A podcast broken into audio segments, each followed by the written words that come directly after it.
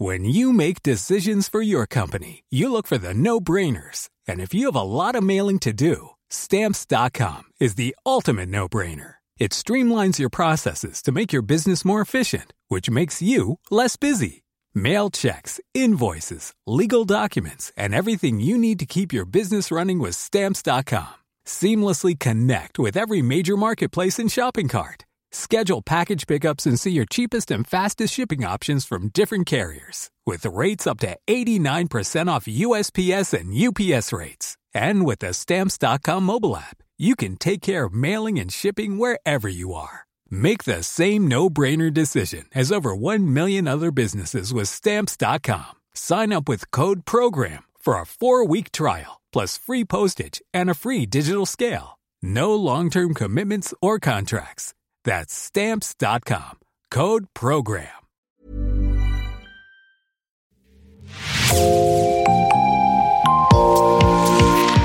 Bonjour, c'est Jean Berthelot de Lagleté de l'équipe Podcasting. Bienvenue dans l'actu dans la poche, le podcast quotidien d'actualité du Grand Sud-Ouest, signé Podcasting. Podcasting, ce sont des entretiens avec des journalistes de la région, mais aussi des séries, des longs reportages et des interviews. Nous vous proposons aujourd'hui un épisode un peu exceptionnel, certes lié à une production journalistique d'un média indépendant du Sud-Ouest, comme nous le faisons presque tous les jours, mais en l'occurrence, c'est à une série diffusée sur podcasting que nous nous intéressons. Bonjour Maria Diaz-Valderrama. Bonjour Jean. Cette série Maria, c'est la vôtre, celle que vous avez construite avec les équipes de podcasting. Elle vient d'être diffusée. Elle s'appelle Aquitaine, soupir d'une Espagne républicaine. En huit volets, elle retrace l'histoire des républicains espagnols dans la région. Nous conseillons évidemment à nos auditrices et à nos auditeurs d'aller écouter cette série avant d'écouter le présent épisode. Maria, tout d'abord, est-ce que vous pouvez vous présenter aux auditrices et aux auditeurs de podcasting qui vous ont découverte avec cette série? Oui, alors euh, je suis une journaliste espagnole basée à Bordeaux depuis quelques mois. J'ai habité à Paris euh, ans avant de venir ici. Et là-bas, j'avais travaillé comme correspondant pour les journaux El Mundo, aussi avec la rédaction euh, hispanophone de RFI et d'autres. Et puis, j'ai travaillé euh, longtemps dans les bureaux parisiens de l'agence EFE, qui est l'agence espagnole de presse. Et donc, aujourd'hui, à Bordeaux, je travaille plus euh, dans des projets un peu à plus long terme. Je fais notamment un documentaire sur l'écrivain Agustín Gómez Arcos, qui a fait la plupart de sa carrière en France. Et je collabore ponctuellement avec des médias comme El País ou Vanity Fair et d'autres. Alors, la guerre civile espagnole est un thème qui a été très régulièrement abordé dans Podcasting. Le tout premier épisode était consacré à la création de la base sous-marine par les républicains et puis euh, bien d'autres ont suivi. Il nous tenait à cœur de prendre un peu de recul et surtout d'évoquer en longueur cette présence et cette influence des républicains dans le sud-ouest. Qu'est-ce qui vous, Maria, vous a intéressé dans ce sujet?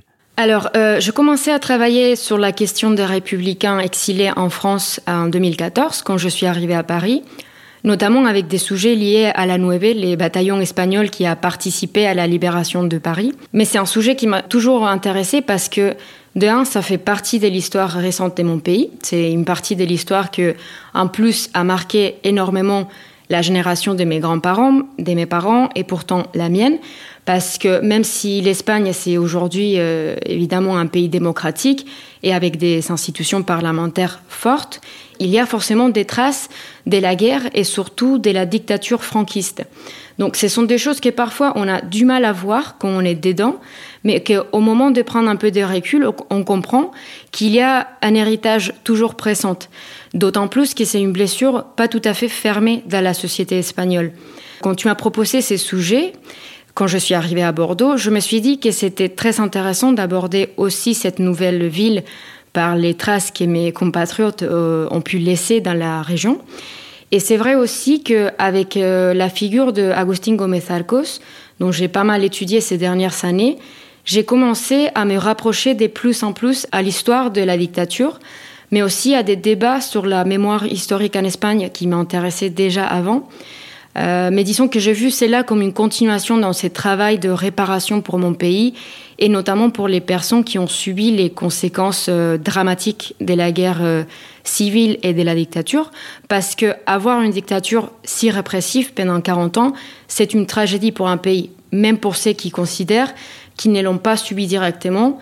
Et puis évidemment, bon, c'est une opportunité unique de conserver la parole des personnes qui sont déjà âgées Donc d'une certaine façon, les derniers témoignages vivants qu'on peut trouver, de les écouter, ce n'est pas pareil que de les lire sur un document ou, un article. Dime dónde vas morena, dime dónde vas salada, dime dónde vas morena las de la mañana. Voy a la cárcel de Oviedo a ver a los pacifistas que los tienen prisioneros, esa canalla fascista si te quieres casar con la chica de aquí, tienes que ir a Madrid a empuñar un fusil. Si te quieres casar con la chica de aquí, tienes que ir a Madrid a empuñar un fusil. Alors cette série, je l'ai dit, ça faisait très longtemps qu'on y pensait chez Podcasting, plus de deux ans. Elle est la plus longue jamais produite par Podcasting. Comment construit-on un tel travail? Huit épisodes, près de quatre heures d'écoute hein, dans la version finale. Comment avez-vous travaillé en amont des enregistrements, Maria? Euh, j'ai fait des interviews assez longues, même si on écoute parfois des extraits de quelques minutes. Pour la plupart, euh, les interviews ont pris euh, une heure ou deux, voire une, journée, une journée entière de reportage. Mais en fait, je voulais laisser le temps aux intervenants pour s'exprimer. Et là, je parle notamment de descendants de réfugiés ou de réfugiés eux-mêmes, car finalement, ce sont des souvenirs personnels, parfois douloureux, et donc pour moi, c'était important que tous les interviewés se sentent à l'aise pour que les souvenirs euh, émergent ou pour essayer de pousser des réflexions personnelles qu'ils qui n'avaient peut-être pas extériorisées avant. Très bien. Euh, on, va dire euh, d'ailleurs un mot hein, de l'équipe euh, qui travaillait avec vous autour de cette série, hein, même si bien évidemment c'est à, vous qu'on en doit la réalisation principale, mais il y a le réalisateur Olivier Duval, il y a aussi Gabriel Taïeb, Agathe Hernier, et il y a également Sophie Larré, hein, qui vont notamment enregistrer certaines des, traductions, et puis une très jolie production également du côté des, images qui sont celles d'Emma Gillet d'Atelier Bleu Corail, et qui, je pense, font aussi beaucoup euh, dans l'ambiance générale de cette série. Maria, comment vous avez choisi les intervenants? Vous venez de les évoquer, mais comment vous avez choisi les intervenants de vos épisodes? Euh, alors au début, j'ai commencé par faire des recherches. Donc j'ai lu des livres, je consultais des documents et j'ai parlé avec quelques associations de descendants.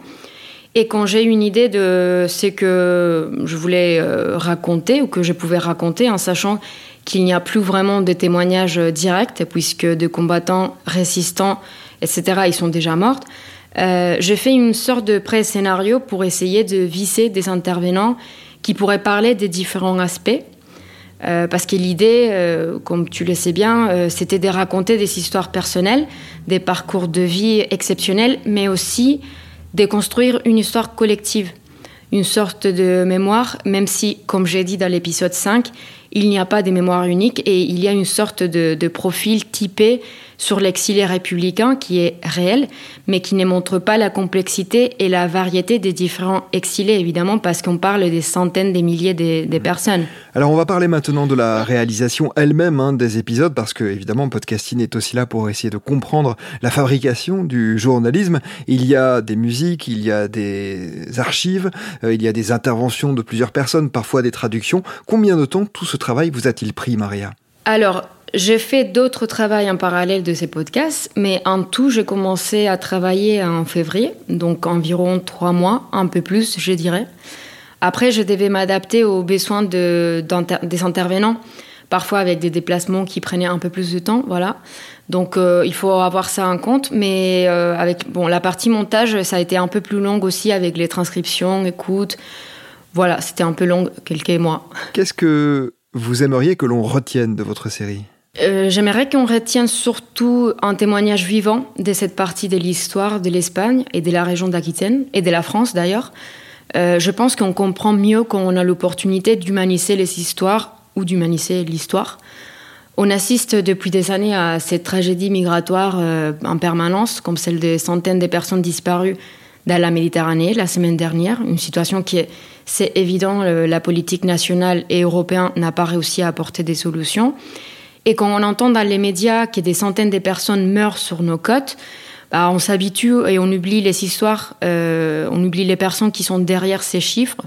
Donc je crois que cela nous permet peut-être de réfléchir aussi aux tragédies actuelles et à comment on pourrait faire autrement. Et puis, d'un point de vue plus politique, dans un contexte de démagogie, de montée des populismes, des montées de l'extrême droite, des manques de respect aux institutions démocratiques, c'est évidemment euh, aussi de se rappeler euh, de l'importance de la démocratie et est essentiel. Enfin, c'est essentiel de défendre des systèmes qui doivent toujours être améliorés, mais pas remis en question.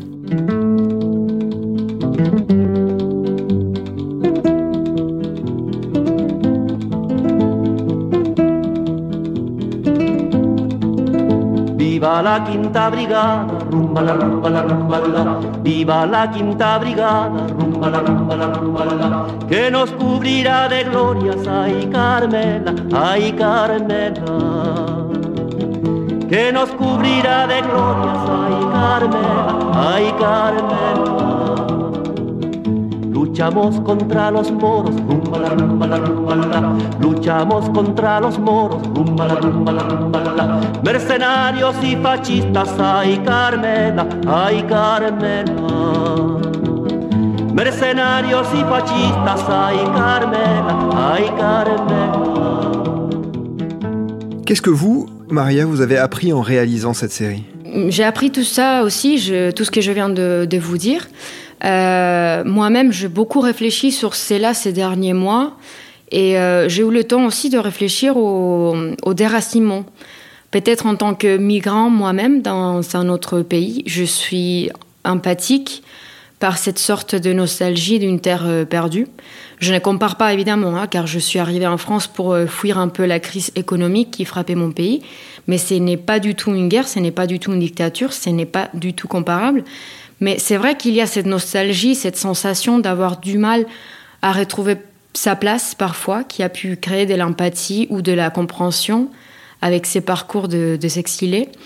Euh, ce n'est pas forcément triste, mais je me suis intéressée d'ailleurs davantage euh, dans des parcours politiques ou intellectuels des, des exilés qui n'ont pas pu rentrer ou que quand ils sont rentrés en Espagne, on ne voulait pas non plus de leur vécu. Euh, puisqu'ils ne comprenaient pas non plus l'Espagne des années 70, euh, des années 80. Ils ne partageaient pas les principes de la transition. Donc cette espèce de rêve républicain d'une Espagne que finalement a duré cinq ans euh, est devenu un paradis perdu pour beaucoup de personnes et une sorte de terre d'exil en soi. Euh, mais son héritage culturel et politique est très important et c'est bien aussi de l'avoir en compte. Un tout dernier mot un peu plus personnel, Maria. Vous êtes euh, andalouse. L'Andalousie a été une région particulièrement meurtrie par la terreur blanche, hein, les exactions franquistes. Plus globalement, cette histoire a profondément marqué votre pays, l'Espagne. Est-ce qu'il y a pour vous un sentiment hmm, peut-être de, de fierté à l'idée d'avoir réalisé ce travail de mémoire? Euh, je, je ne sais pas si fierté est les mots, peut-être, mais en tout cas, ça me fait plaisir en tant que journaliste de participer à la récupération de la parole de ces personnes, euh, de cette partie de l'histoire. Et il y a peut-être une sorte de mission de réparation de ma part, euh, là en tant que citoyen espagnol, euh, car je crois au dialogue, je crois à la possibilité de guérir les traumatismes collectifs par la parole et la compréhension de l'autre. Et c'est évident qu'il y a trop des effets négatifs dans la société espagnole dû à la façon comment on a essayé de tourner cette page de l'histoire. Cela ne veut pas dire que la transition était un échec total. Euh, enfin, moi, je ne le vois pas comme ça, au moins. Euh, mais je viens, euh, je viens pas du tout d'une famille dévaincue, comme on dit. Et j'ai bien vu toute ma vie la gêne que crée parler de la guerre, euh, de ce que les familles ont pu faire ou ne pas faire, euh, de la dictature qui a servi euh, à lobotomiser les cerveaux de la plus petite enfance. Euh, et puisqu'on n'a pas condamné de façon unanime cet épisode, on n'a pas su comment apprendre aux nouvelles générations l'histoire. Et j'ai eu d'ailleurs de, pas mal des amis des mon âge qui ont écouté les podcasts et qui m'ont dit je ne connaissais pas du tout tout ça. Donc aujourd'hui, on voit que sur des plateformes comme TikTok et d'autres, euh, les propos de l'extrême droite, qui d'ailleurs risquent d'entrer au gouvernement les mois prochains, euh, ces réponses en souci parmi les plus jeunes qu'il y a un blanchissement total de la dictature, de ce que les fascismes représentent.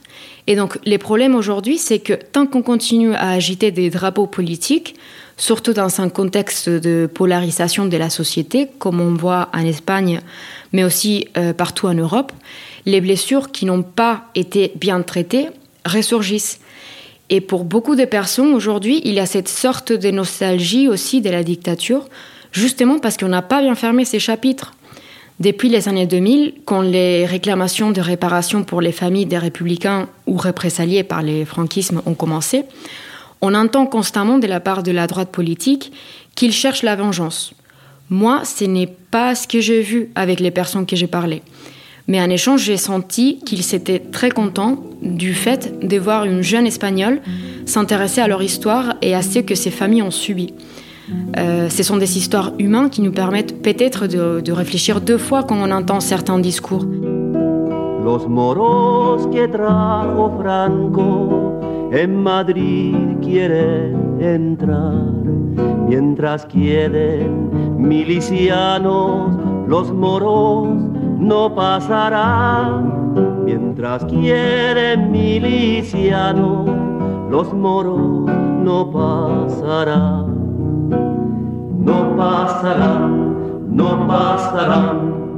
Il y a une petite anecdote que j'aimerais bien partager avec euh, vous tous pour finir, euh, si vous voulez.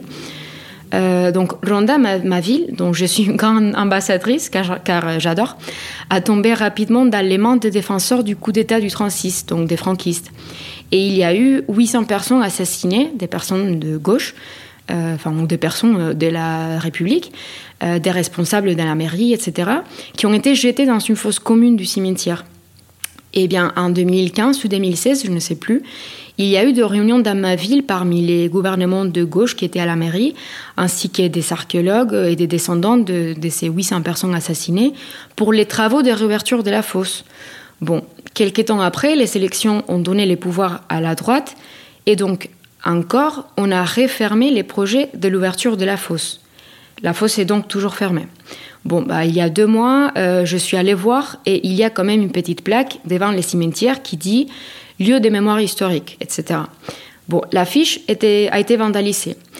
Et mon père me disait que le mois d'avril, donc il y a deux mois, il est allé au cimetière et il avait croisé une ancienne voisine qui était venue se réfugier devant la tombe de son père qui venait de décéder récemment.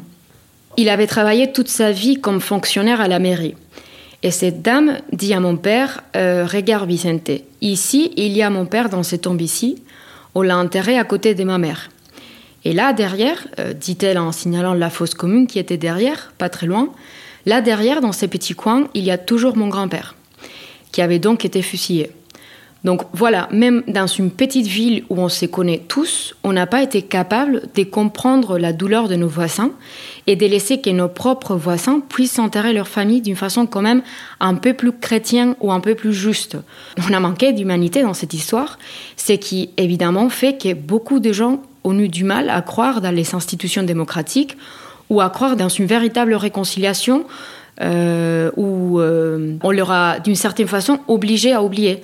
Et finalement, c'est que j'ai essayé de faire avec euh, ces podcasts, c'est rendre cette histoire un peu plus accessible et plus humaine. Nous sommes en tout cas très heureux et très fiers hein, de diffuser euh, cette série, la vôtre, Aquitaine, soupir d'une Espagne euh, républicaine. Et euh, vraiment merci Maria Diaz Valderrama parce que c'est une série que, que est ravi de porter au nom de Podcasting. Et évidemment, on dédie cette série à la mémoire de tous les républicains qui ont été accueillis en Nouvelle-Aquitaine et en France de manière plus générale et souvent dans des conditions difficiles comme vous le rappelez et comme on le comprend très bien dans votre série. Merci encore Maria Diaz Valderrama. C'est la fin de cet épisode de podcasting, l'actu dans la poche. Merci d'avoir écouté. Réalisation Olivier Duval, production Agathe Ternier et Gabriel Taïeb, illustration Emma Gillet. Retrouvez-nous chaque jour à 16h30 sur toutes les plateformes d'écoute. Podcasting, c'est l'actu dans la poche.